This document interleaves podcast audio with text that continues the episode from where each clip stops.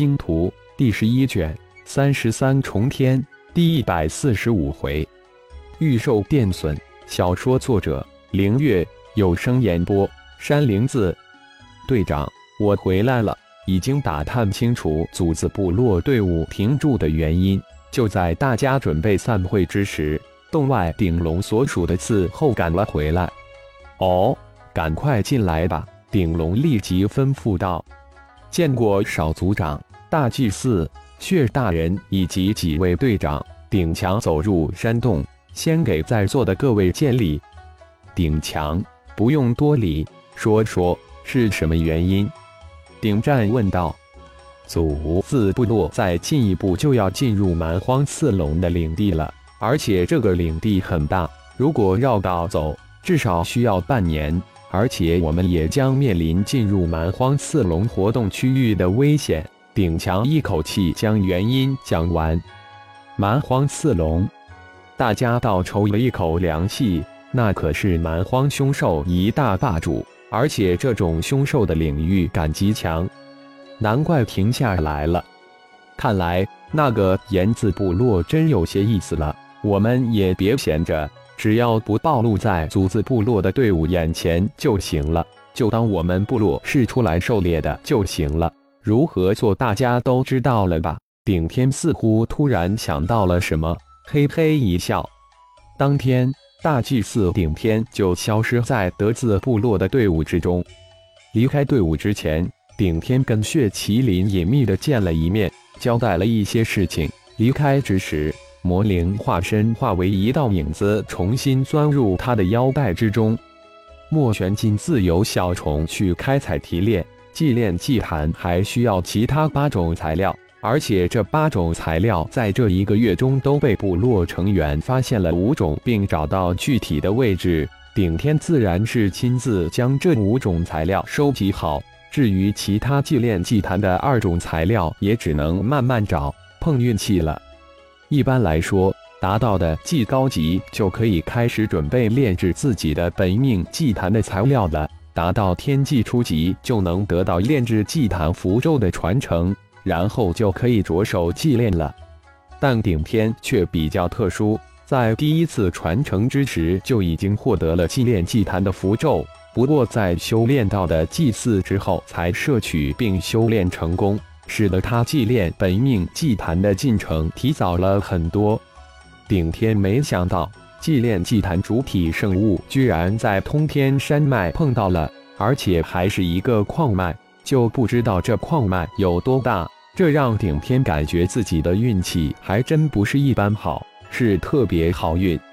别人祭炼本命祭坛能加入一点墨玄金就已经不错了，而他却得到了一个矿脉雷斑金。这种材料也是一种非常难寻的材料，在部落队员标注的一处深谷之中，果然找到了几十块，真的不少。看来顶人一族的先天金属性方面的神通，对于寻找金属材料真不是一般的强。如此隐蔽的地方都能被他们找到。第二种材料火焰漆却是在一座八万米高峰的峰顶，这种材料也是祭炼祭坛不可替代的金属，不过获得的不多，也就三份。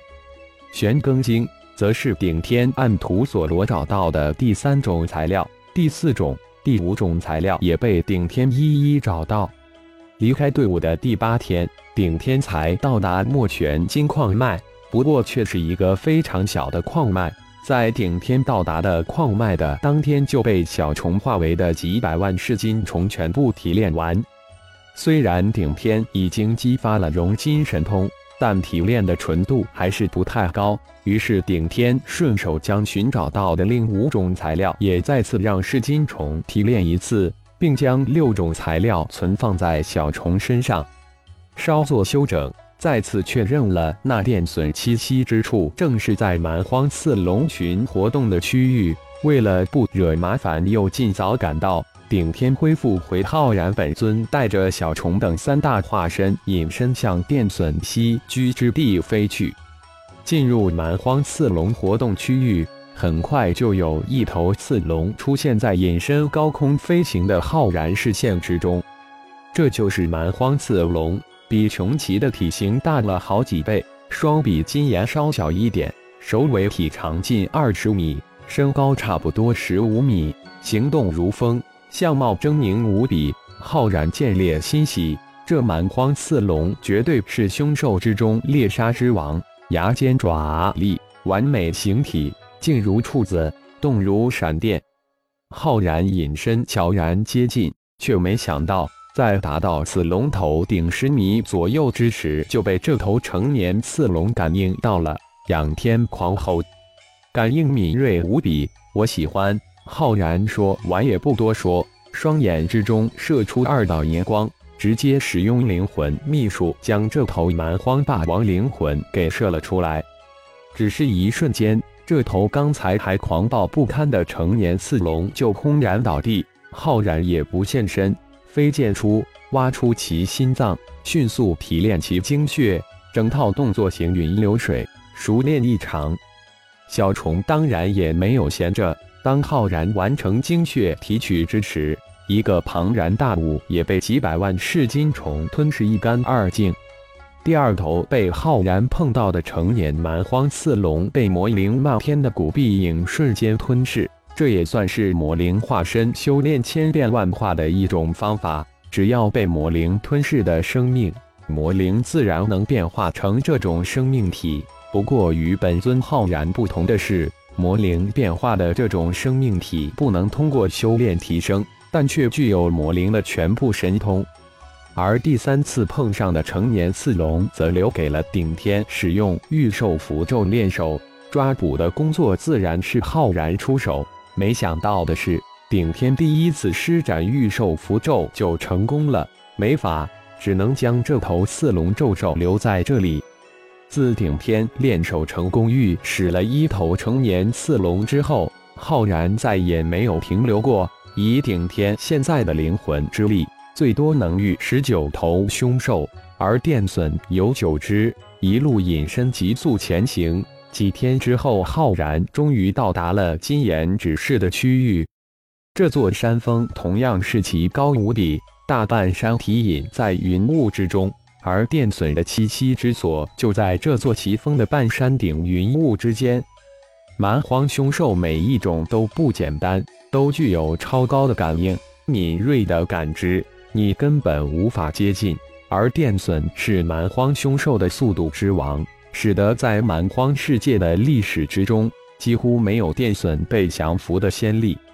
浩然的信心全部建立在魔圣化身的幻域之上，只要电隼进入魔圣化身的幻域，浩然就会施展灵魂秘术将其擒获。后面的事情就很简单了，直接交由顶天大祭司处理就成了。